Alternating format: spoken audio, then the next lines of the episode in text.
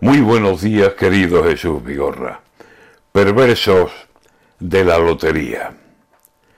Ya ha empezado la locura, igual que todos los años. Si acaso se me olvidara, hay doscientos recordándomelo. Jugamos décimo a media, llevo uno que acaba en cuatro. Es de doña Manolita, me lo ha traído mi hermano. Y pico, y digo que sí, venga, eh, vamos a jugarlo.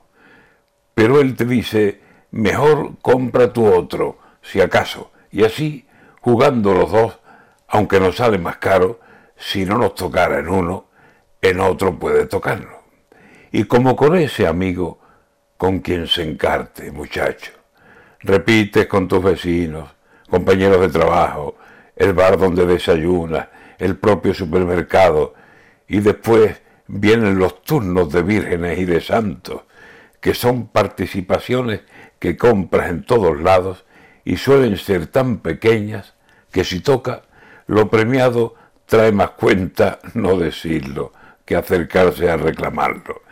Y el niño y el fin de curso y hasta un pariente lejano que te dice, fíjate qué número me han mandado, un trece mil que termina con los números del año toma y dame los 10 euros que tiene el gordo cantado.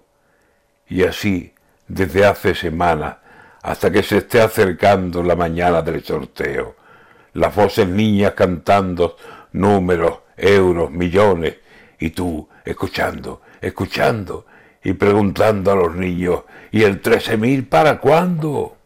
Sueños de papel con números que todos, todos los años, lleva lluvia de millones a muchos necesitados.